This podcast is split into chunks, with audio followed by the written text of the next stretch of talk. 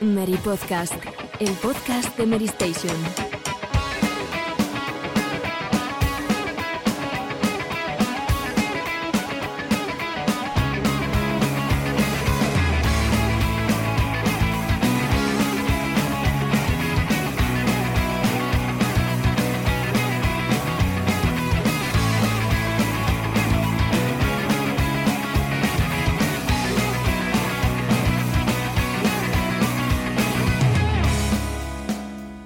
Muy buenas a todos. Bienvenidos una semana más al Mary Podcast, decimoquinto programa de la temporada, de la decimocuarta temporada. Después del programa que dedicaron nuestros compañeros a los videojuegos de Indiana Jones, ¿no? Con motivo del nuevo título, pues eh, ellos dedicaron un programa que la verdad es que quedó muy completo y que nos permitió también, pues, descubrir incluso obras que a lo mejor, pues, no, no conocíamos. Pero hoy viajamos al presente y también ponemos la vista al futuro.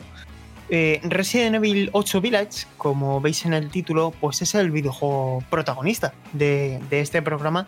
Lo hace porque es una de las grandes producciones de esta primera mitad de año. Ya tenemos fecha, eh, tenemos de hecho una demo y bueno, pues es uno de los temas que vamos a, a tratar hoy porque prácticamente todos hemos jugado ya a la demo y os vamos a contar nuestras impresiones. Al igual que, que Hitman 3, que ha sido también uno de los primeros grandes lanzamientos de la temporada. Y todo eso lo complementaremos con Xbox Live Gold, porque, bueno, eh, parecía que iba a subir de precio, parecía que no. Y lo que vamos a tratar en este programa no solamente la información que ya conocemos, porque aparentemente ya sabemos cómo ha quedado todo, sino también opinar un poco sobre el sentido que tiene ahora mismo este servicio en relación con otras ofertas de Microsoft como es Xbox Game Pass. Pero todo eso no sería posible sin, sin, mis compañeros. Además, hoy estamos todos, porque la semana pasada no pudo estar eh, Borja y esta semana sí. Así que comienzo eh, por ti, Borja. ¿Qué tal? ¿Cómo estás? Muy bien, estaba de vacaciones y ya no estoy de vacaciones, pero bueno, pues hemos empezado de nuevo con muchas ganas y aquí estoy, como no puede ser de otro modo. Fenomenal, Borja. Es un placer que estés, que estés aquí de nuevo. Eh, Paula, ¿tú cómo estás? Muy buenas, pues bastante bien, dadas las circunstancias, no me puedo quejar. Y contenta de estar en un programa más porque hoy tenemos que hablar de Lady Dimitrescu, así que allí vamos. Allí vamos. Alejandro, ¿cómo estás? Muy buenas, pues bien y sobre todo ilusionado con ese Resident Evil que es otro título más de aquel programa que hicimos de Los Esperados 2021. Pues toma, mayo, ahí estamos. Ahí estamos, ahí estamos. Ahora sí, ¿qué tal? ¿Cómo estás? Muy buenas, pues muy bien. Yo aquí disfrutando de un mes tranquilo sin grandes lanzamientos, pues para aprovechar y jugar a todo lo pendiente, que no es poco. Y nada, tengo que hablar de actualidad hoy. Luego lo hablamos porque para mí está siendo un respiro este mes para terminar cositas que tenía pendientes, redescubrir otras, dedicar tiempo a, a consolas portátiles de antaño. bueno, luego lo comentamos. Pero, pero bueno, vamos a ir comenzando porque efectivamente hay muchas cosas que comentar. Eso sí, este programa lo vamos a condensar en estos tres grandes bloques. Como siempre, terminaremos con el a qué estamos jugando. Y eso es lo que, lo que dará de sí este decimoquinto programa de la decimocuarta temporada del Mary Podcast. Titulares. Pues arrancamos con una noticia que yo creo que nadie vio venir y que sobre todo eh, ¿verdad, Borja? Nadie vio venir el resultado de, de, lo que, de lo que sucedió. Porque lo que sucedió inicialmente es que Xbox Live Gold iba a subir de precio, pero finalmente no fue así porque la reacción de los usuarios fue completamente pues en contra de todo ello. Inicialmente pensábamos que iba a ser solamente en el mercado norteamericano, pero eh, Borja a ti te confirmó Xbox que iba a subir también en España. ¿Y nos puedes comentar un poco cómo iban a quedar aparentemente las cosas antes de esa, eh, pues de que reculara ¿no? la compañía de Phil Spencer, liderado por... Sí, efectivamente. Eh, Microsoft anunció una subida de precio para, para Xbox Live Gold eh, algo que ya se venía rumoreando desde hace un tiempo, pero que mm, realmente duró muy poquito tiempo porque enseguida rectificaron. Y va a ser eh, un ascenso pues, de la cuota mensual de, de un dólar, es decir, de 9,99 dólares a 10,99. Y luego eh, la trimestral que aumenta 5 dólares hasta los 29,99 dólares y luego pues la de 6 meses que pasaba a costar 59,99 dólares en eso, en territorio estadounidense, porque todavía no se habían definido eh, los precios que van a tener en España. Pero bueno, al final eso ha quedado en nada porque eh, poco tiempo después de que nos confirmaran que efectivamente España estaba entre los países que iban a subir de precio, nos dijeron que al final que nada, que, que, para atrás, que habían escuchado a los, a los usuarios y que habían decidido pues, eh, pues Sí. No subir los precios, ¿no? No subir los precios. Yo creo que lo, lo, que más llamó la atención no fue tanto que dieran marcha atrás, que para mí esto es un ejercicio también un poco de improvisación, porque quiero decir, esta decisión, si se toma, se toma, no sé, quiero decir, aquí hay muchas interpretaciones, pero a mí lo que me llama la atención es que algo que quizá ha pasado un poco desapercibido es que mmm, los juegos que antes requerían Xbox Live Gold, que son los free to play, que era una circunstancia única en el ecosistema de Xbox, porque antes, eh, en, quiero decir, todas las plataformas permitían jugar sin el servicio de suscripción a los videojuegos free to play, y Microsoft sí lo obligaba en el ecosistema Xbox. Por lo tanto, eh, juegos como Fortnite o el futuro Halo Infinite iban a tener el modo multijugador gratuito, pero ibas a tener que pagar Xbox Live Gold. Y ahora, sin embargo, han retirado esto y creo que ha pasado un poco desapercibido y me parece una noticia muy importante y que era muy demandada por los jugadores, Alejandro. De hecho, eh, choca un poco el contraste entre voy a recular y ahora voy a dar una gran noticia, porque es una gran noticia. Es, es una eh, decisión que da todavía más valor a la, a la, situación de Xbox Series S, que es una consola que con un precio bastante inferior al, al, al modelo premium puedes eh, jugar a ese Call of Duty Warzone, a ese Fortnite, en definitiva todos esos juegos de, cabecera que tu competencia te estaba, estaba ofreciendo a sus usuarios sin coste adicional. Me parece una excelente noticia y es cierto que no se le ha dado nada de bombo. Hmm. Es que esto cambia mucho el panorama, porque es lo que estamos diciendo, o sea, hay muchos juegos gratuitos y hay muchos títulos gratuitos que acaparan ahora mismo mucha cuota de mercado, ¿no? Lo, has, puesto, lo has puesto como ejemplo, Warzone, Fortnite, eh, muchos títulos, ¿no? Que al final Apex Legends, que ahora estrenaba la octava temporada, son Rocket League incluso, que, que ahora también se ha hecho... Y Warframe.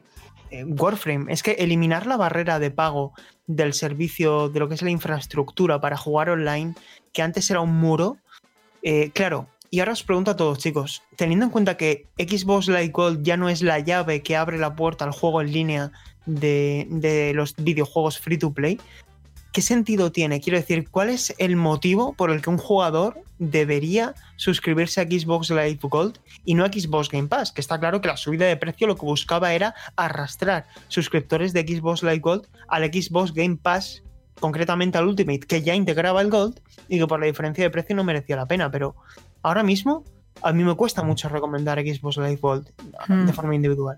Sí, porque además los títulos gratuitos que van ofreciendo mes a mes, eh, bueno, en este caso forman parte del Gold, ¿no? Sí, sí. Claro, pero creo que su peso y su valor no es tan elevado como para justificar ese precio, esa compra.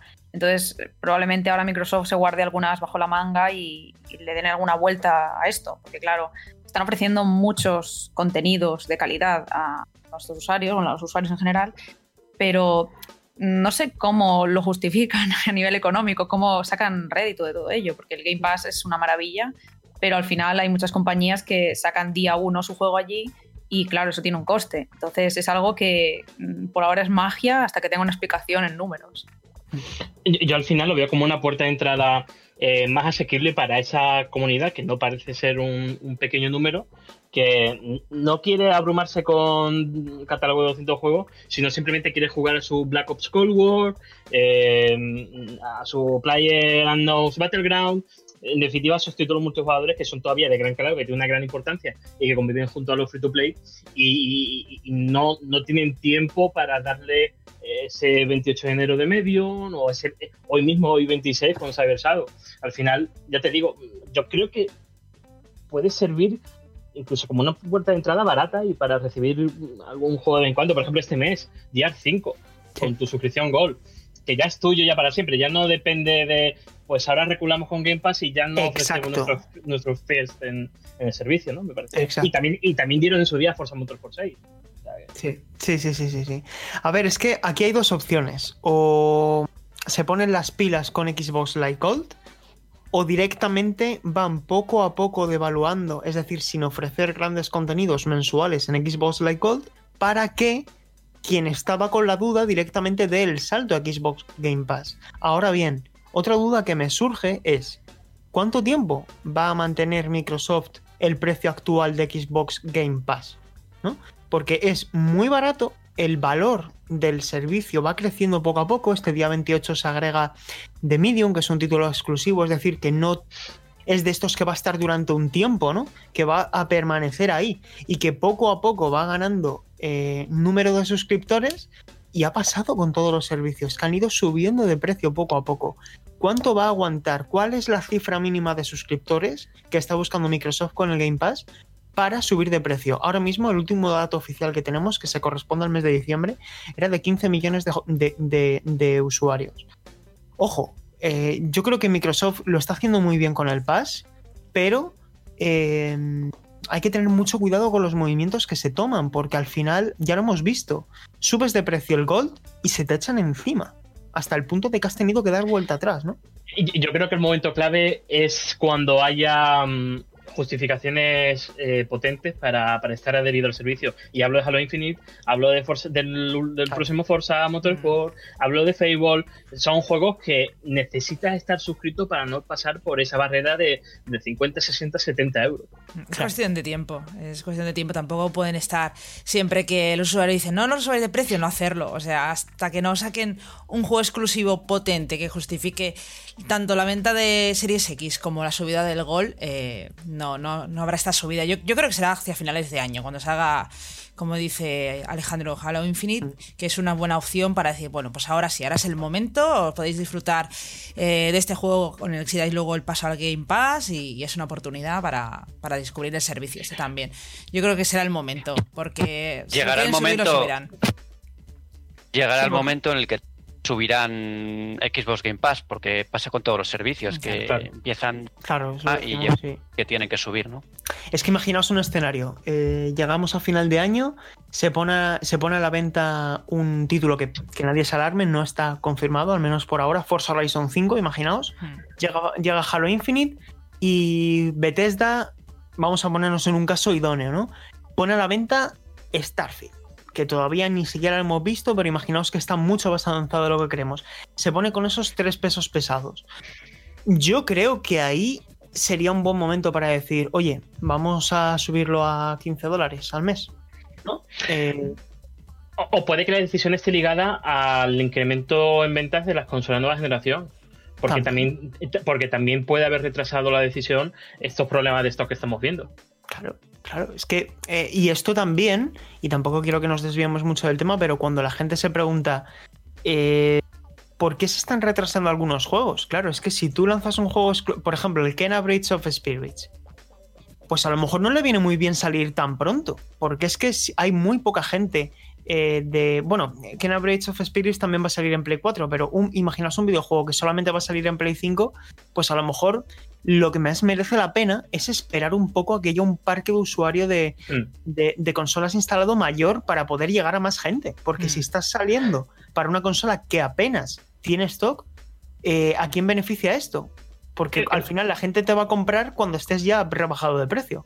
Pero es que Sergio, que tampoco hace falta irse muy lejos, es que ahí está Capcom, ¿eh?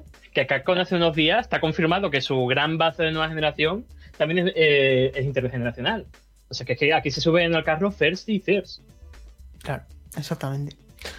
Es un tema, ¿eh? Es un tema, pero no sé, a mí me ha parecido muy significativo la reacción tan rápida que han tenido y no sé si es producto de la improvisación o si es producto de que han preferido no marear mucho la perdiz y decir, oye, mira, mm, pero quiero decir, es que para tomar la decisión de subir el precio hay que hacer cuentas. Y para dar marcha atrás, no sé, es, una situación que de verdad me ha descolocado un poco. Me ha descolocado un poco. Y, y que al final un movimiento de esas características que se dé marcha atrás en menos de 24 horas Sí. Uf, y encima con otra decisión tan importante como el tema de, de los free to play, ¿no? Sí. No sé, a lo mejor tampoco estaban tan seguros de, de subirlo y utilizar un crowdfunding. No lo sé. ¿eh? Claro, es que a lo mejor esto ha podido ser una manera de, de palpar el ambiente, no lo sé, no lo sé. En cualquier caso, la información es esa, Xbox Live Gold no sube de precio, este mes como título destacado están regalando Gears 5 y eso está bastante bien porque es un gran videojuego. Además, Y un- quien ha- Sí, ¿sí? y un gran mes. Tienen buenos juegos para este mes, la verdad. sí, sí, sí, sí, sí. Y bueno, Y el Indiana Jones clásico, ¿eh? Ojo, ¿eh? eso Qué es, bueno, ¿eh? Eso Sí, es. sí. Está bastante bien y, y bueno, también Xbox Game Pass. ah, Todavía no conocemos en el momento de grabación de este podcast los juegos del mes de febrero de, de PS Plus, más allá de Distraction All Stars. Que, es decir, conocemos el de Play 5, pero no conocemos los de PS4. Y en Xbox Game Pass, a mí me gustaría recomendar ya mismo eh, Cyber Shadow. He jugado la primera ahorita y me está gustando mucho. Es un título que bebe mucho de los Ninja Gaiden clásicos, que tiene también elementos de, de The Messenger. Está muy bien. Pero bueno, vamos a dejar los pixelotes a un lado y vamos a los graficazos, porque Resident Evil Village, si destaca por algo, aparte de por ser la siguiente iteración canónica de la saga de Capcom, es porque se ve espectacular. Eh, Alejandro, ¿qué nos puedes decir del título? ¿Cuándo sale? Eh, ¿Qué hemos visto? ¿Qué hay de esa demo? Sí, el Resident Evil Showcase nos dejó, para no entrar en detalles, eh, si lo quieres descubrir, verlo, porque es un gameplay bastante exceso que deja clara la vertiente que quiere tocar este nuevo Resident Evil. Fecha, 7 de mayo en PlayStation 5, Xbox Series X y S y PC. Y eh, se juntará la pasada generación, será un título inter- intergeneracional, como decíamos hace unos minutos, o sea que también saldrá en PlayStation 4 y Xbox One. Eh, los usuarios de PlayStation 5 reciben, recibieron en exclusiva la demo Maiden. Eh, Capcom la, la llama una demo interactiva porque sirve como una especie de demostración técnica de las cualidades del audio 3D Tempest, la tecnología de sonido de la nueva generación de PlayStation, y forma parte de una parte independiente del juego. No, toda la aventura de Ethan no tiene nada que ver con, lo que vemos en Maiden. Eso sí, si queremos comprobar antes cómo será Village, podremos esperar una demo en algún punto de la próxima primavera para todas las versiones. Y sobre detalles del juego, hemos visto una especie de buonero, un mercader que nos vende objetos, eh, todo tipo de armas. Hemos visto también la mezcla entre el terror clásico y la vuelta a la acción, eh, muchas dosis de, bueno, esa vuelta a la primera persona como Resident Evil 7, vuelve Ethan, y sobre todo el contexto tan extraño que tiene, ¿no? Eh, en la demo, por ejemplo, en Maiden hay bastantes referencias a la viticultura clásica, eh, llevada incluso al, al enfermizo, por, bueno, no, no, quiero desvelar la trama, pero esa señora y, esa, y sus acompañantes eh, crean un, ambiente terrorífico en, en, la mansión. Creo que de hecho, Borja, tú la has jugado y nos puedes contar tus sensaciones, ¿verdad? Sí, sí, yo la he jugado y he de decir que en la introducción eh, Sergio ha comentado que, bueno, el tema de los gráficos y tal, y yo he de decir que en algunos puntos me, me ha decepcionado un poco. Sobre todo algunos elementos del escenario, que los he visto muy Resident Evil 7. ¿eh? Texturas, ¿verdad? Sí, texturas. No sé si ha sido solo impresión mía o si vosotros lo habéis notado un poco así. Sí. Así como, por ejemplo, la, la, mansión, ¿no? La mansión se ve muy bien, pero hay unos detallitos que digo, joder, esto lo veo yo muy Resident Evil 7. Me ha gustado, me ha gustado mucho la iluminación, por ejemplo, la iluminación, las sombras. Eso está muy bien, eso se ve muy nueva generación. Y el sonido, que es importante, el sonido 3D, eh, se nota bastante en este juego. Pero pero no me ha sorprendido tanto como esperaba, la verdad. Yo he de decir que espero. Sí. Eh, perdona, eh, perdona eh, y si hablamos ya, bueno, el tema jugable, pues esta era una demo muy enfocada en, en lo visual. Y, y, no hay momento, oye, es un momento, es un, una demo muy de tensión, ¿no? Pero no, no hay, no hay elementos de acción ni de nada, ¿no? No, no, no creo que sea representativo de lo que va a ser el juego finalmente. Sí, una demo muy técnica. Sí, de hecho, mm, el juego va a 60 frames por segundo. Yo creo que sí demuestra las cualidades que podemos ver en Village de. Bueno, o, sobre todo, esta versión de nueva generación del Red Engine. O sea, creo que da. mantiene muy bien el tipo, sobre todo la iluminación, eh, es lo mejor. Lo que sí, sí es cierto, y es lo que veía en el gameplay, tengo cierto miedo del frame rate, porque ya en la demo, eh, cuando llegas al gran salón, el, es una de, las de las escenas icónicas del material publicitario del juego, eh, que va sobre los 50-52 frames por segundo y es algo que el analista de bits, el, compañero de YouTube, que también es forero, por cierto, que analiza técnicamente los juegos, eh, tiene ciertas dudas por cómo se va a comportar el juego cuando llegue a las partes del mundo abierto. Y es cierto, en el material, en el gameplay, eh, cuando combate con esos hombres lobo, con el mazo y las explosiones, el juego renquea un poco y no sé hasta qué punto puede afectar incluso a las versiones de antigua generación. Bueno, hay que dejar claro también que el juego está en desarrollo, tienen hasta el mes de mayo para pulirlo y a veces las demos, por ejemplo, voy a poner un ejemplo dentro de Capcom también, que además también utiliza el R Engine, Monster Hunter Rise eh, tiene unos problemas de stuttering em, en, la, demo para Nintendo Switch y han prometido que se van a solucionar de cara a la versión completa. Esperemos que sea así. Lo que sí sabemos también, chicos, es que eh, va a haber una segunda demo de Resident Evil Village y va a estar más centrada en la jugabilidad. A mí lo que más me ha llamado la atención, no he podido jugar la demo todavía, eh, en base a lo que he podido ver de, de los gameplays, es que las animaciones me han sorprendido mucho para bien. Creo que eh, al margen de los posibles problemas gráficos que pueda haber con el título, que seguramente sea de carácter intergeneracional, a lo mejor se empezó a, desarrollar en la pasada generación de consolas y finalmente se ha adaptado a, las nuevas máquinas de Sony y Microsoft, pero creo que eh, están consiguiendo un dominio de este motor absoluto y están logrando mm. que te lo creas. Es decir, creo que Em, los movimientos de los personajes, lo comentaba también, la sensualidad de los personajes, que son detalles que van más allá de lo gráfico y que te convencen. Y a mí este título, fijaos que yo no me considero el mayor fan de la saga, me gusta jugarlos, pero tengo un problema con los eh, juegos de, terror y es que no me gusta pasar miedo, por lo tanto, los títulos que son eh, importantes para la industria los juego, los completo y a otra cosa. es decir, yo jugaré Resident Evil 8 Village, lo terminaré y diré muchas gracias y hasta pronto. A mí me pasa Porque, claro, yo juego con luz, juego a las 12 de mediodía, ¿no? Claro, claro, la persiana subida al máximo. pero vamos. a sufrir, ¿no?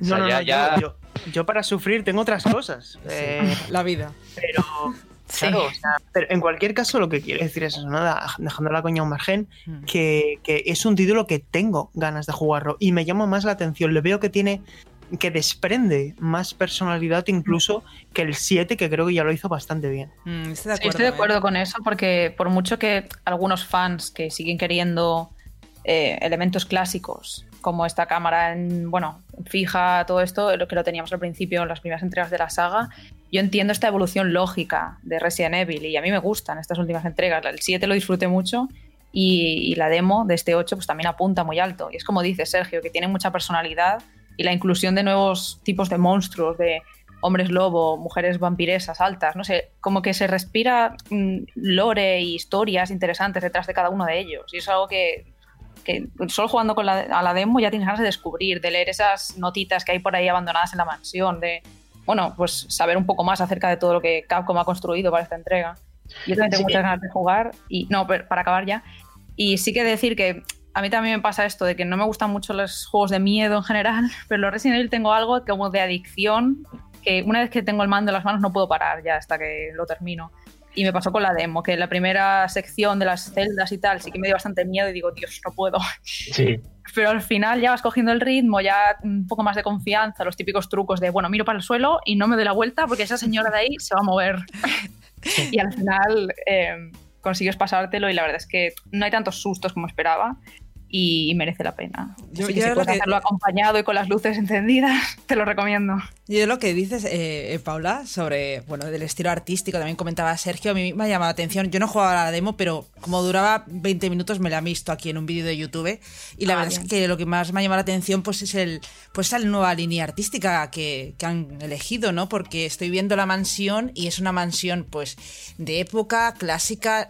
Eh, aparte de la zona, esa, la zona del sótano del principio, que es la, digamos, la parte más aterradora, lo demás no tiene mal aspecto, no es una mansión descuidada con chorro de sangre, al menos lo que se muestra en esta demo, y, me recuerda un poquillo a, la Years eh, en ese estilo artístico de las estancias, de la decoración toda la parte artística que tiene, las paredes, no sé, me parece muy, muy curioso. Y en cuanto a lo del tema del terror, a mí es que ya el camino que, que cogió el 7 en el sentido este de, hacerlo más lo que se llevaba, ¿no? Más amnesia, más oulas, ya no me gustó para mí, porque yo lo paso muy mal con juegos eh, de ese estilo en primera persona. Y este 8 tiene pinta que va a ser también como el anterior. Así que quizá lo pruebo un poco, pero no creo que, pueda con él, porque en el 7 ya no, no me atreví mucho. Pero sí que, sí que me gusta en todo esto que comentamos de, nueva línea artística que sigue. A, mí, sobre todo, y esto los que seáis más fans de la, de la serie, a lo mejor coincidís conmigo, pero tengo la sensación también de que Resident Evil ha sido una licencia que ha marcado mucho el rumbo de, del género, ¿no? Que ha, aportado muchas cosas, que ha permitido eh, que avance el, incluso su propia saga, ¿no? Porque el Resident Evil 7 fue una reconstrucción de, de sí misma. Y aunque Resident Evil 8 vaya a ser continuista o digamos haya una cierta eh, continuidad entre el, entre el 7 y el 8, sí que tengo ganas de ver qué pueden aportar a nivel jugable y si saben aprovechar también las capacidades tecnológicas de la nueva generación. Y no me refiero únicamente a los tiempos de carga, eh, sino a lo que, bueno, a lo que, a lo que ya hemos visto, que también aprovechen el, el mando, que podamos ver más información en pantalla porque se aprovecha más la memoria. Quiero decir que no todos son gráficos, sino que, que se puede aprovechar esa nueva generación de muchas maneras. Yo, por lo que estamos viendo de los escenarios, a mí me invita a ser muy optimista. Eh, la iluminación, etcétera. Es un juego que lo reconozco, me llama mucho más la atención de lo que yo hubiera imaginado. Es que vienes de Resident Evil 7, que es muy lúgubre, y luego vienes aquí con castillo medio victoriano en un pueblo nevado. Eh, no sé, es que es muy atractivo a la vista. Yo solamente espero que tome algo de la demo en cuanto a sumergirte en ese terror de eh, sientes que eres controlado sin serlo, pero que tampoco se ceda mucho con la acción. Eh, por lo que hemos visto en el Buhonero, parece una una especie de reinterpretación del que vimos en Resident Evil 4. Y esos modelos de armas, esas AK modificadas, miedo me da, yo no quiero que se convierta en un Fifth Person shooter, sino que abogue más por esa claustrofobia de la mansión, ese racionar las balas, no sé, algo, algo más clásico, vaya. ¿Sí? Es que el 7, la recta final, quizás estuvo más vinculada, mucho más vinculada a la acción de lo que había sido la primera parte del juego. Sí. Y a mí me gustaría que mantuviese más equilibrio, ¿no? Es decir, que la dirección del juego haya tenido en consideración estos aspectos, que fueron incluso criticados, yo creo, por, por parte de la comunidad, y que sea un juego, pues eso, más sofisticado con, con todo, que maneje mejor el ritmo y que, y que, oye, tiene toda la pinta, ya lo habíamos comentado antes, se pone a la venta el 7 de mayo, que va a ser uno de los grandes lanzamientos de la primavera. Y ojito Capcom, cómo arranca el año, con, también con, con Monster Hunter, que es una compañía que están saliéndole las cuentas de una forma sorprendente. Así que yo hago aquí ya el llamamiento. Ace Attorney, nuestro abogado, tiene que volver este año, es el vigésimo mm, aniversario. Ojalá. Y es el momento de dar también un golpe sobre la mesa eh, con Ace Attorney y demostrar que las aventuras gráficas también tienen todavía, bueno, las aventuras visuales, las aventuras conversacionales, tienen todavía muchas cosas que decir. Y, oye, yo también aprovecho para decir, esa Attorney es una saga que se merece un trato a la altura de un, de un triple A. Ojalá. Y traducida a español, por favor. Sí, sí, estaría bastante bien, por supuesto. Estaría bastante bien. Que la quinta entrega y la sexta no, no llegaron traducidas. Y bueno, chicos, no sé si queréis que comentemos algo más de Resident Evil 8 Village. Yo creo que las sensaciones son positivas, al menos por vuestra parte. Y, nada, eh, lo vais a comprar de lanzamiento? Yo lo tengo reservado ya, en mi línea. Yo también. por aquí lo han reservado ya. Yo, sí me atrevo, pero probablemente sí. Hmm. Para vivir el fenómeno también, un poco compartir, porque si no la gente a la mínima estará ya subiendo capturas, venga, uy, qué sorpresa, Lady Dimitrescu en esta esquina. Es como, por favor, dejadme que me dé el susto a mí, no sé. Yo creo que, es un juego muy... Muy chulo para compartir, ¿eh? Yo creo que esto para Sí, pasarse sí. el mando puede estar muy bien, eh, Paula. Yo lo veo así, ¿eh? Cuando Con te mi entra pareja. miedo es como, no, no, cógelo tú, cógelo tú. Exacto. Y hay que jugarlo. Estoy de acuerdo con eso, ¿eh? Es uno de esos juegos que hay que. Hay que jugarlo cuando sale, yo creo. Que hay que, Sí. cuando está la conversación, unirte a la conversación y sobre todo, pues no perderte el momento, ¿no? Que también salen muchos Sí, juegos al sí. año y- Yo sí, no, porque esto de tener que estar siempre, jugar las cosas en el momento que salen, No, pero no lo, no lo generalizo, Borja. digo Este caso particular, ¿eh? Mm. no lo digo, pero pasa con todos los juegos y nos pasa a todos, ¿no? Con Cyberpunk, con The Last of Us, que todo tiene que estar, te- tiene que jugarse al momento para que no te lo destripen en redes sociales y tienes que estar Sí. corriendo siempre para, para esto es algo que no me gusta, pero que al final estamos todos en ese mismo juego, ¿no? Pero esto Sí, también es un poco nuestra burbuja como profesionales de la industria, porque yo, por poneros un ejemplo, hace un par de días puse un post en Mary, bueno, en el Twitter, digamos, eh, preguntando a qué habían jugado durante el fin de semana a nuestros lectores y me sorprendió la cantidad de juegos variados que encontrábamos ahí desde, bueno, títulos que salieron el año pasado como clásicos, como algunos que han salido este mes como Hitman, eh, una gran variedad y me sorprendió porque es eso, que al final en- si tomamos en cuenta toda la base de jugadores, mm, no todos están jugando a lo último que ha salido y mes a mes. Parece que sí, porque en las redes son muy focalizadas a, a nuestra burbuja, pero al final la realidad es otra. Y es, la verdad es que está, está bien eso, que haya mucha diversidad.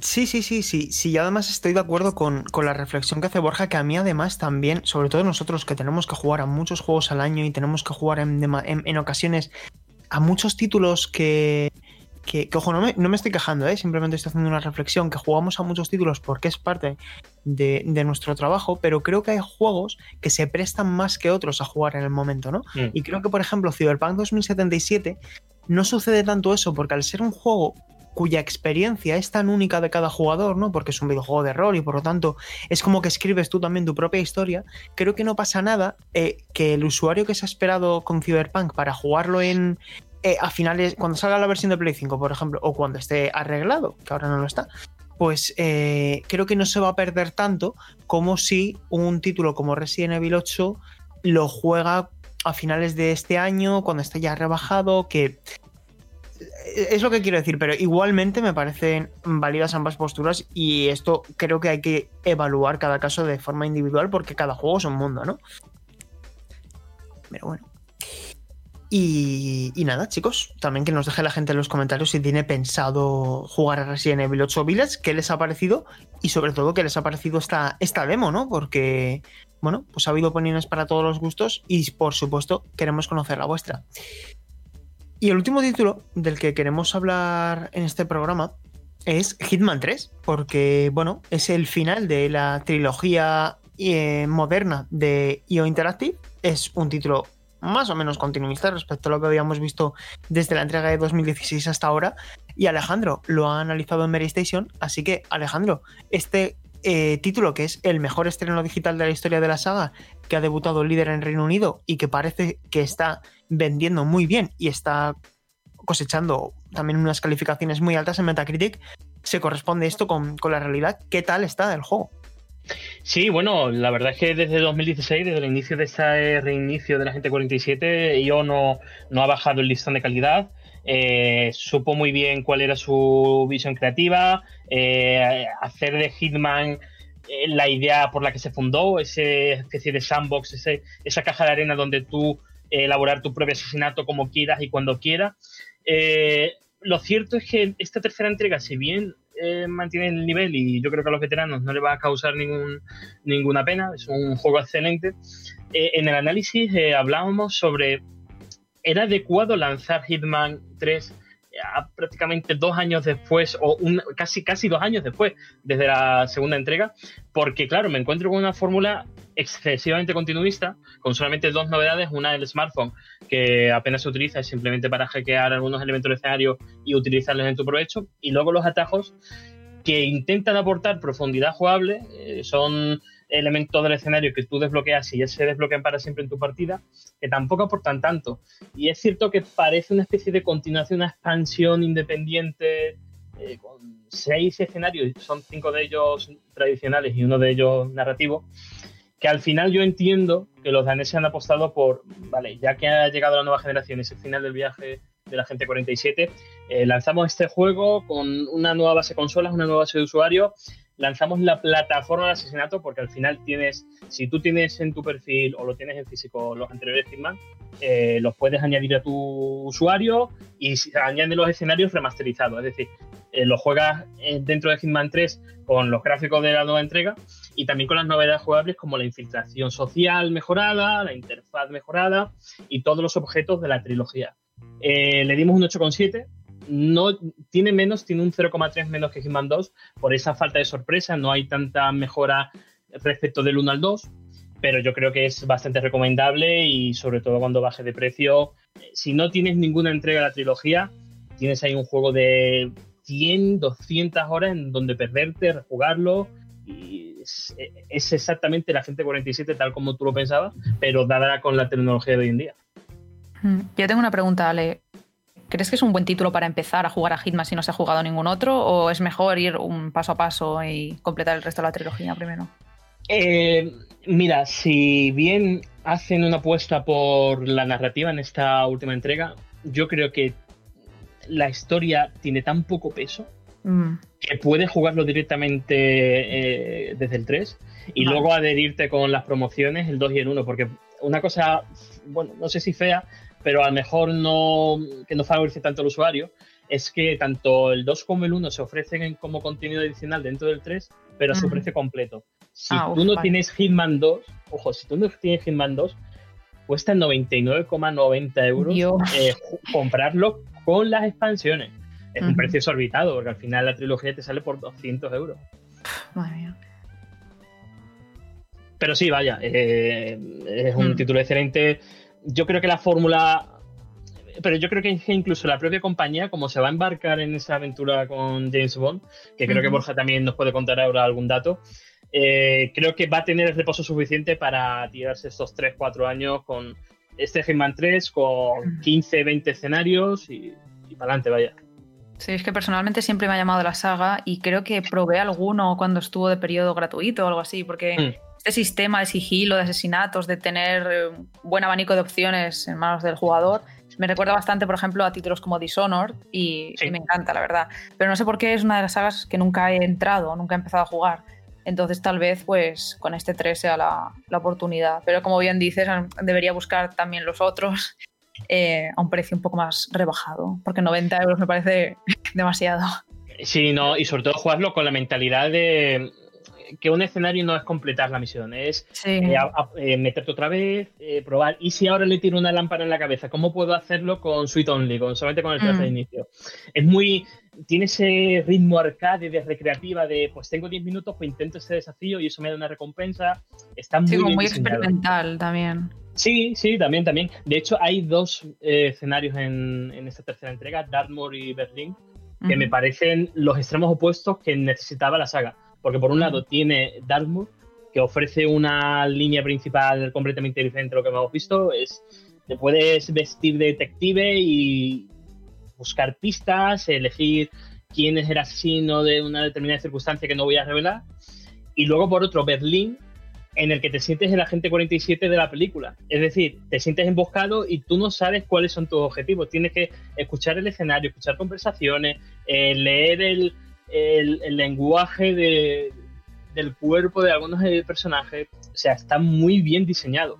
Pero eso, llega en 2021 con una entrega que a los mandos pues se siente igual que en 2018 y casi como en 2016. ¿Qué es lo que más destacarías, Alejandro, el punto diferenciador de esta tercera entrega respecto a la segunda?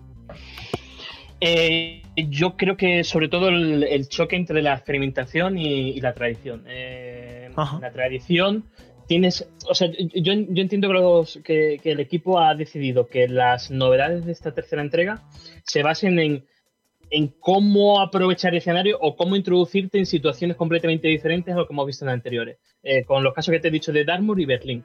Pero claro, luego a lo largo de esos seis escenarios ves Mendoza, un viñedo argentino eh, con 500, 600 NPCs en pantalla, masivo, eh, súper tradicional Luego llegas a un último escenario que es más narrativo, que es prácticamente un TPS.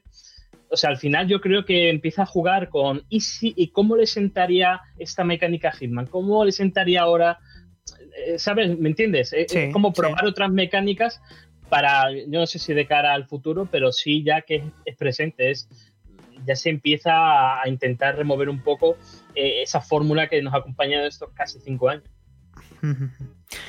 A ver, al final creo que mm, lo han hecho muy bien. Eh, la gente lo está recibiendo de buen grado. Además, es una saga que cuyos, cuyos fans son muy fans, son muy devotos, son muy de.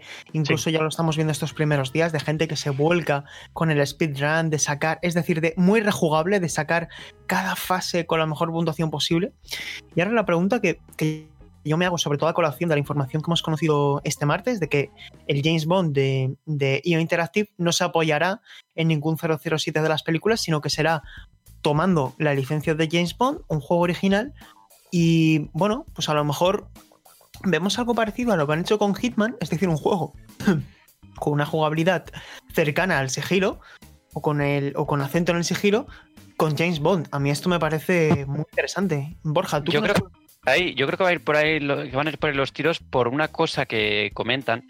Y es que pues la, la productora de, la- de las películas, que es Bárbara Broccoli, no estaba, muy no, no estaba muy convencida a la hora de ceder la licencia para hacer videojuegos porque los anteriores juegos habían sido muy violentos.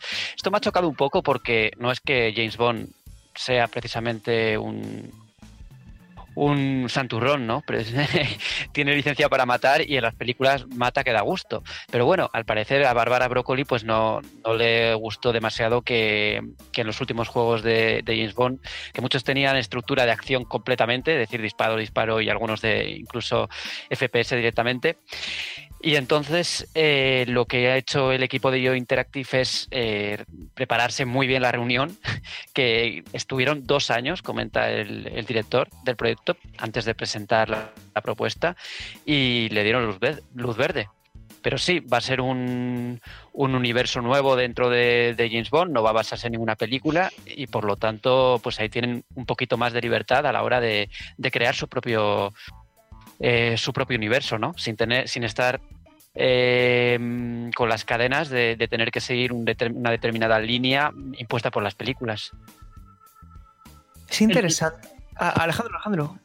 Eh, no, no, es que es- sobre todo es que si lo piensas en frío, eh, Hitman tiene muchas similitudes con, con 007, porque Claro. ambos son a- ambos son personajes que buscan la infiltración por encima de- del ruido masivo, el, el uso de artilugios, gadgets, aprovechar el escenario, y es cierto que comentaba Borja, que al final eh, 007 en el videojuego siempre se ha acercado al shooter, a, tanto en primera como en tercera persona. Y, y, Y 007 James es mucho más que eso. Claro, y James Bond, tiene muchos gadgets también, ¿no? Lo que pasa es que aquí tienen que conseguir un equilibrio, porque eh, yo no veo un 007 que solo que, lidie con las situaciones con sigilo en todas las situaciones, ¿no? Porque porque este es un personaje que no duda en disparar cuando tiene que disparar y hay, eh, persecuciones y, y hay tiros y hay de todo en las películas. Así que me supongo que eso también lo tienen que reflejar en el juego para que sea algo parecido, ¿no? Sí, sí, no, ya, y ya te digo, y tampoco la gente 47 se arruga cuando algo le sale mal. Al final es un, es un asesino implacable y yo creo que gran parte de por qué ha tenido este público eh, tan, tan fiel es porque la saga venía de una entrega como Hitman Absolution que apostaba por una quizá un enfoque demasiado narrativo y quizá, y quizá demasiado lineal. Y Hitman es todo lo contrario. Hitman es, es eh, Hitman 2 Alien Assassin, es Hitman Blood Money, que dada la tecnología de PlayStation 2 y en su día eh, no se podía acercar esta, estos entornos masivos con tanta, tantas posibilidades y que al final, se, dada las circunstancias, pues se ha podido, se ha podido hacer. Creo que esa es una de las claves también, ¿eh? Lo que diferencia la saga de la anterior, de la anterior, anterior generación a, la actual. Yo solamente he jugado el 1 de la, de la, de la, de la moderna, de la nueva. Pero a mí eh, Absolution fue un juego que me gustó mucho. Eh, lo que pasa es que sí que es verdad, Alejandro, que era muy lineal. Y esa apertura de escenarios también permite que haya mucha más rejugabilidad, porque tienes más maneras de completar cada, cada escenario. A mí me pica mucho la curiosidad el tercero, creo que lo voy a jugar ya cuando baje un poco más de, de precio, porque tampoco tengo mucha prisa en jugar este título precisamente. pero oye, me alegro de que la saga no solamente haya tenido una buena recepción en crítica, sino también en ventas, que se lo merece. Y aquí, por ejemplo, en España es un país donde la saga Hitman, desconozco las cifras de lanzamiento, todavía no lo sabemos, que ha tenido este título, pero era una saga que pasaba muy desapercibida, era muy de nicho. Y yo creo que también IO Interactive se merece. eh, bueno, me alegro por ellos porque creo que han hecho muy buen trabajo con, con Hitman y me alegro de que tengan la oportunidad de hacer algo con, con James Bond, la verdad. Y, y sobre todo para mm, poner a los oyentes en situación, si todavía no os habéis hecho con Hitman 3 y tenéis una PlayStation 5 o una Xbox Series X o S, eh, IO ya trabaja en un parche para meter trazado de rayos, ray tracing. Así que en las próximas semanas el juego no se va a quedar ya en la 1.0, va a seguir actualizándose, va a seguir contando con apoyo. Si no tienes prisa, oye, que el juego va a mejorar Sí. conforme pasen las- los Sí, sí, meses. sí, absolutamente. Bueno chicos, pues terminamos así eh, todo lo que ha sido la actualidad, análisis, debate de hoy. Y como al final lo que nos gusta es jugar a videojuegos y sabemos que a vosotros también, pues vamos a comentar el a qué hemos estado jugando durante estos últimos, durante estas últimas dos semanas. Porque me consta que esa liberación que hemos tenido todos de no estar tan vinculados a, a ciertos análisis, ya habrá tiempo de estar ocupados con análisis, pues a lo mejor hemos podido desviarnos un poquito de la actualidad propiamente dicha y me consta que Arasi ha estado jugando a bastantes cositas, ¿no? Arasi. Bueno, bastantes no, para que no vas a engañar. Estoy con Assassin's Creed Valhalla, inmersa en ese mundo, porque quiero, bueno, quiero enfocarme en él, porque es muy largo y la verdad es que me desconciertan tantas lucecitas que hay de tesoros y misterios en el mapa y, y me entretengo demasiado y al final dejo la misión principal olvidada. Y bueno, esta es muy disfrutable, a nivel jugable, porque ya comentaba en otros podcasts. Pero hasta no termine ese, no quiero dedicarme a otro y estoy ahí a tope dándole. Y bueno, y en los ratos así de partidillas rápidas me dedico a Halo Reach. Y solo eso, estoy jugando de momento. Muy bien. Eh, Paula, ¿tú a qué has estado jugando? Pues yo al final he aprovechado, como bien dices, es un mes mm, con pocos lanzamientos, así que digo, vamos a rejugar algo que mi pareja no había jugado aún, ni el Autómata, como os indiqué en el programa anterior. Ya lo hemos completado con el final C. El E nos lo vimos por mm, YouTube porque es muy largo, tienes que jugar otra vez el juego entero, o, bueno, con las dos rutas, y es demasiado, es duplicar el tiempo. Así que sí, es una fantasía de juegos, se encuentra entre mis favoritos ever. Y bueno, también para calentar un poco de cara a Replicant, que pronto ya podremos jugarlo finalmente. Así que sí, eh, se ha venido de nuevo. Y ahora mismo, antes que mencionabas el Phoenix Wright, estamos acabando el caso extra del primero, de la trilogía de Switch, Sí. para seguir un ¿El poco cinco? con.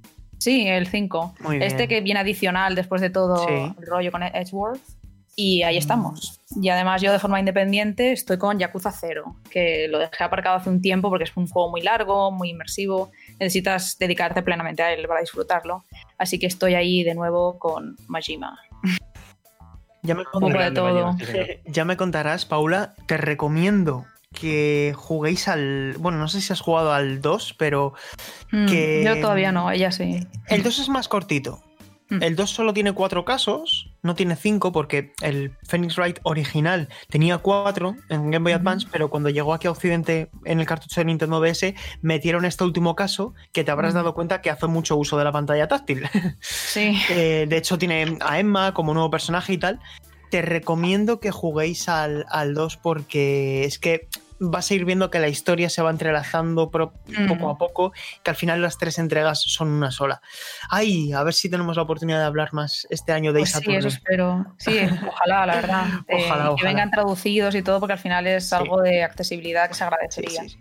Y yo sobre todo, co- como pequeño apéndice a todo esto que hemos eh, comentado, estaría muy bien que llegasen eh, Dai Yakuten Saiban, las dos entregas que no llegaron aquí, que son dos precuelas basadas en la época medieval.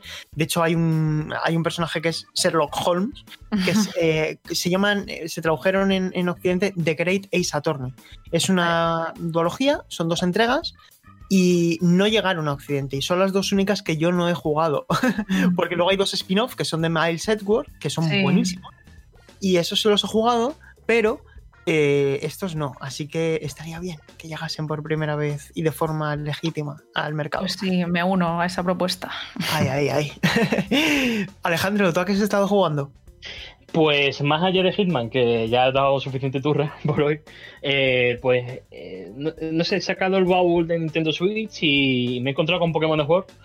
Eh, una entrega que le tengo bastante cariño porque la compré, recuerdo, me pilló en un viaje justo en Londres y lo pillé junto a Fran Matas, el compañero banda, y no lo había jugado mucho hasta ahora y me ha sorprendido porque yo, claro, yo tengo el recuerdo, yo no, no me he perdido varias entregas por el camino pero jugué a Ruby Zafiro, son mi juego de la infancia, etcétera, etcétera, y, me encontré un Pokémon muy directo, eh, que incluso no me esperaba que la ciudad estuviera en otras perspectivas, porque yo pensaba que iba a seguir todo en vista final y tal.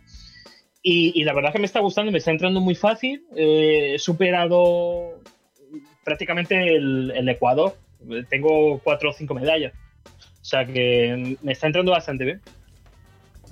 Ya irás viendo, Alejandro, que es un título que, digamos, da pasos hacia adelante en detalles de calidad de vida, facilita algunas cosas, sobre todo en la gestión de, inventario, cómo sabe valorar el tiempo del jugador, el tema del área silvestre, creo que es un acercamiento muy positivo a lo que puede ser la saga en el futuro. Pero yo sí que también creo que Pokémon Espada y Escudo cometen el error de de no haber sabido diseñar las rutas como por ejemplo sí que hizo Dragon Quest 11, ¿no? Que a pesar de que sean lineales, que seguir de A a B, creo que ese camino de A a B en Pokémon Espada y Escudo Game Freak no lo ha sabido consumar y yo eso personalmente sí que espero que lo sepan corregir en futuras iteraciones. Eh, es que me parece que es demasiado directo. O sea, es que de gimnasio a gimnasio a lo mejor me, me toma 15 minutos y porque me paro a LBA. Pero tampoco, no sé, yo tenía el recuerdo cuando jugaba Pokémon de yo he tomado una ruta y ojo que entre los entrenadores y tal, no sé, tenía algo más de exploración, ¿no? Para mí fue una decepción enorme este Pokémon, ¿eh? Ya nos contarás, Alejandro, pero yo creo que tu, este Pokémon seguramente problemas de desarrollo porque hay algunas cosas inexplicables ahí que de otra forma no me lo explico.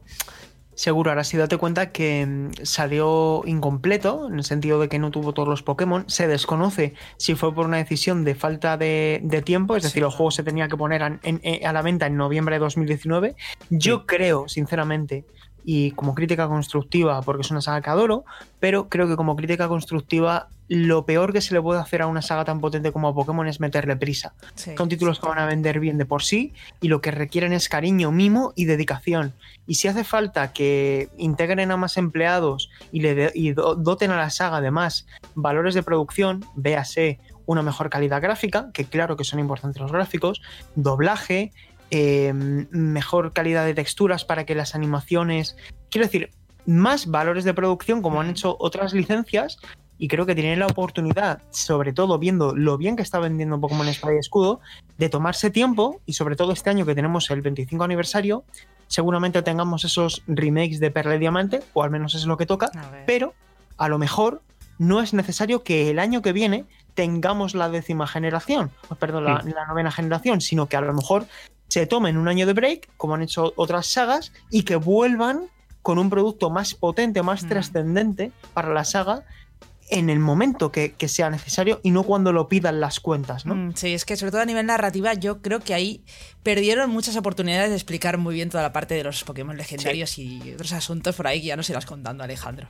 No vamos a quedar nada. Y, no, y también el tema de los estadios lo veo eh, desaprovechado. Es que mm no sé, el tema también de los Dynamax, eh, sobre todo con, los entrenadores que he combatido de, líderes de gimnasio, mm, son combates especialmente sencillos y donde el Dynamax tampoco tiene mucha presencia, ¿no? Yo pensaba que iba a tener más, más empaque y sin embargo no, no sé.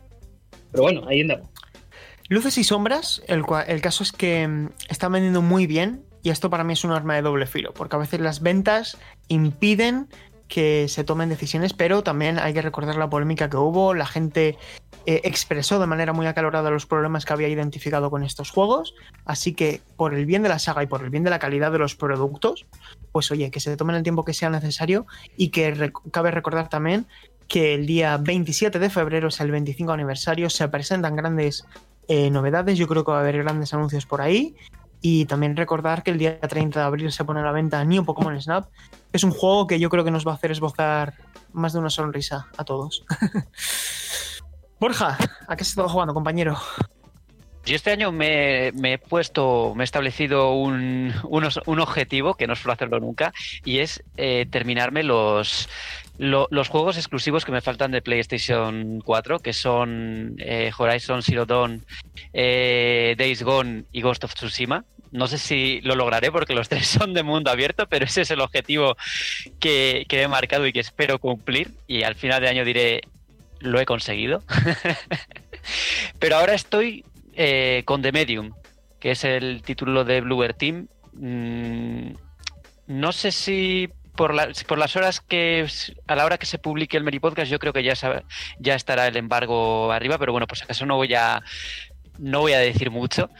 Más allá de que, de que me está gustando bastante, que no es un juego con, con acción, pero que tiene ese toque de aventurilla gráfica y entre comillas que te hace explorar los escenarios y, y ir descubriendo las cositas poco a poco. Y algo de terror también tiene. Yo creo, Sergio, que en tu caso también tendrás que jugar en algún momento con las luces encendidas.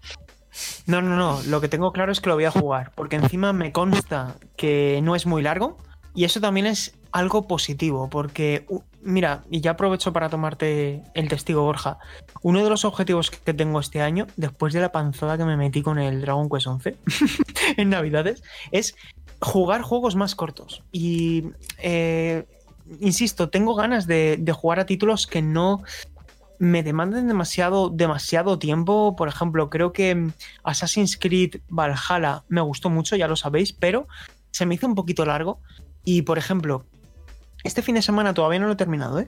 Estoy jugando a The Pathless, que lo, lo jugué ya en, en iPad.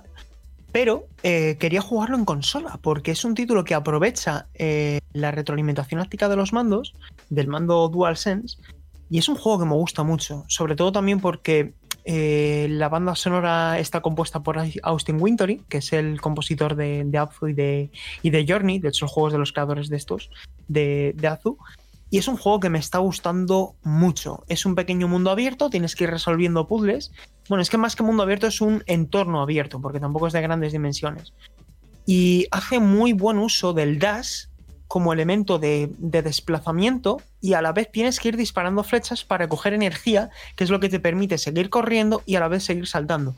Creo que está muy bien hecha su jugabilidad y me está gustando bastante. Es de estos juegos independientes que trata de hacer algo diferente a lo que hacen los demás y solamente por eso ya para mí merece toda mi atención.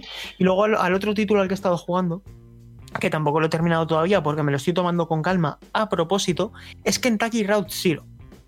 Y a veces me pregunto qué he estado haciendo todo este tiempo que no había jugado a este videojuego tan relevante que tantas personas pusieron en valor cuando valorábamos los, los mejores videojuegos del año. Y estoy entendiendo poco a poco por qué esas valoraciones. Y de hecho me está, me está invitando a escribir sobre muchos temas ese juego. Y, y vaya, que lo estoy disfrutando, lo estoy disfrutando mucho. Y luego, por Eh. último, una última cosa. Estoy a punto, por primera vez en mi vida, de tener en Gran Turismo 2 todo en, en las clases de internacional, los carneles de internacional, todo en oro. Me quedan solo tres fases en, eh, en internacional A. Y estoy a puntito de pasarme Gran Turismo 2 al completo. Me, me has hecho retroceder 15 años, ¿eh? Joder, qué Es que- difícil son algunas fases, la madre. Sí, sí, y yo espero que el nuevo sea así de difícil, ¿eh? Sí. ¿Qué me ibas a decir, Ale? No, justo te iba a comentar en The Pathless que me han comentado que es también una especie de suerte de juego rítmico. O sea, sí, sí, sí, sí, sí, ¿no? sí, sí. Por supuesto. De hecho, quienes nos estéis escuchando y tengáis el- los Pulse 3D de PlayStation 5 o tengáis algún dispositivo que sea compatible con el audio en 3D, sí que se llega a apreciar esa como tridimensionalidad del audio y que al final te facilita mucho entender la jugabilidad, ¿no? Es un título que si juegas con una buena calidad de audio, entiendes cuándo tienes que, dar el salto, es decir, eh, está muy bien diseñado y es, muy, es un juego muy inteligente, es también bastante bonito y yo creo que a ti, Paula, personalmente te gustaría mucho. Así que te- te lanzo desde aquí la recomendación porque creo que te gustaría, que te gustaría bastante este juego. Pues sí, me lo apunto, la verdad. Que todo le he podido echar el ojo. Sí, además eh, hace poco estuvo de oferta, no fue muy, muy importante, ¿no? Tampoco es un juego caro, es- está a precio reducido, pero es de estos juegos que si un día lo veo a 19.90, a 14.90, digo, oye, eh, es de los primeros de la lista que recomendaría a todo el mundo, me está sorprendiendo y tengo ganas de ver cómo, cómo termina. Tampoco son puzzles muy complicados, pero también se lo agradezco, que es un juego que tampoco es demasiado aparatoso, que, que tampoco te hace pararte más de la cuenta y que no interrumpe el ritmo con sus puzzles. Es un, juego que tampoco es un trámite, pero que sí que está, está bien diseñado, es un juego equilibrado y por lo tanto creo que, que merece mucho la pena. Y creo que no me dejo a nadie. Porque a veces de esto que estamos con la rotación y, me salto a, a algún compañero. Eh, así que yo creo que hemos llegado al final de este decimoquinto programa de la decimocuarta temporada. ¿Nos podéis dejar en los comentarios qué os ha parecido esa demo de Resident Evil 8? Y nada, chicos, creo que no nos dejamos nada en el tintero, ¿no? Oye, Sergio, también les podemos preguntar qué opinan sobre este tema de jugarlo todo de lanzamiento, que yo creo que es algo muy interesante a discutir. Muy que interesante. las sí. redes sociales Muy buen veces- tema ese que sacó Sí, sí. Borja. Es que yo- yo hace tiempo que se habla mucho en esto en redes sociales, porque a veces, como ves a todo el mundo jugar al último juego, pues te impulsa un poco a comprártelo, porque si no, si te lo compras más tarde, dentro de unos meses, te quedas fuera de, de la discusión. Entonces, al final te ves un Yo- poco obligado a entrar en, en esa espiral de, Sí, de ahora- comprar de lanzamiento todo. Ahora sí, yo, yo he visto a gente no en juegos concretos que no les gustan los juegos y que ha terminado comprándose un juego solo por el ruido que ha habido en redes Claro. sociales. Yo creo que un, un Y luego- ejemplo de esto es el Animal Crossing New Horizons. Mucha gente se lo compró sin haber tocado ninguno. Sin Pero gustarle. es, es algo ya muy tradicional, lo típico de lo tengo precintado pendiente de juego. Es como, pero ¿por qué Sí. te lo has comprado? Quiero decir, Claro. quiero ¿Por qué- decir por qué si, todo el si mundo te de compras un juego que ni siquiera vas a desprecintar, creo que estás invirtiendo mal tu dinero, ¿no? Sí. Porque al final, si lo compras antes, salvo que sea algún juego de estos que no suelen bajar de precio, estás, estás digamos, mm, dejando pasar la oportunidad de Claro. comprarlo a un precio más asequible cuando quiera que tengas pensado jugarlo de verdad. Claro, no tienes Es un tiempo buen Pero que era- que era- o no tienes es un buen dinero. bonito en la estantería, queda bonito en la estantería y, y bueno, pues también como elemento decorativo, pues hay que valorarlo, ¿no? Sí, sí, sobre todo Pues yo digo una cosa, yo soy partícipe de no reservar los juegos. Yo nunca reservo los juegos. Sé que hay mucha gente que lo reserva por el tema de, oye, sé que lo voy a jugar de lanzamiento, pues me puedo ahorrar unos euros porque lo he reservado en esta tienda, Mm, etcétera. sí. Pero yo personalmente no recuerdo cuál fue el último juego que reservé. Lo digo de verdad. Yo, yo sí que lo hago porque hay, hay según qué tiendas que bajan Claro, los precios Mm, y, y en cierto momento te viene bien, ¿no? Por ejemplo, Claro, yo me claro. compré 7 Remake por 40 y pico euros, que eso era un chollo en su momento en el lanzamiento. Pero luego hay otros que no bajan, pero bueno. Bueno, pero el tema este, sobre todo de comprarlo todo el lanzamiento, es el hecho de que tú estás acumulando un montón de juegos que no te has pasado y sigues comprándote más de lanzamiento por entrar en esa discusión. Y vas dejando a medida que van lanz- lanzándose otros juegos, ¿no? Pues a ver Sí. un poco qué opinan nuestros oyentes sobre esto, de esa ansiedad por comprarlo todo de lanzamiento. Sí. Sobre todo porque hay que asumir una cosa, y es que salen a lo largo del año más juegos de calidad. Ya no digo más juegos en general, sino más juegos de calidad de los que merece la pena jugar, de los que podemos llegar a jugar por el tiempo que tenemos. Exactamente. Y eso es lo principal que hay que, hay que entender, que no podemos, no podemos jugarlo todo, por mucho que nos dediquemos a esto, por mucho que a lo mejor estemos un año, mm, yo que sé, en paro, estemos estudiando, tengamos mucho, la circunstancia que sea, creo que es imposible y que hay que, hay que seleccionar. Y al Mm. final también está lo bonito, ¿no? De, de la variedad, de elegir y, y saber que no se puede tener todo. Exactamente. Pero bueno, que nos dejen también en los comentarios las reflexiones que saquen los, los oyentes, porque al final, pues escuchar a voces discordantes incluso, pues también es interesante. Y bueno, chicos, pues eh, nada, hemos llegado al final. Vamos a recordar que nos pueden escuchar en Spotify, en YouTube, en Apple Podcast barra iTunes o en iVoox, que es donde más gente nos suele escuchar. Que nos podéis dejar comentarios en todos aquellos lugares donde nos podáis dejar comentarios, como YouTube o como iVoox. Y que es un placer que nos escuchéis, que nos dejéis comentarios, que nos digáis en qué podemos mejorar, qué os ha gustado, etcétera y que sobre todo compartamos esta pasión por, por los videojuegos y que sigamos compartiendo esta horita y algo de radio cada semana, que a nosotros nos, nos encanta reunirnos aquí cada, cada 14 días. El turno, la semana que viene, es para nuestros compañeros de los retro. No sabemos lo que, lo que van a tratar, pero sí que recomendamos que escuchéis ese programa de la semana pasada de Indiana Jones. Nosotros nos escuchamos en 14 días. Nos despedimos. Un abrazo a todos. Chao, chao.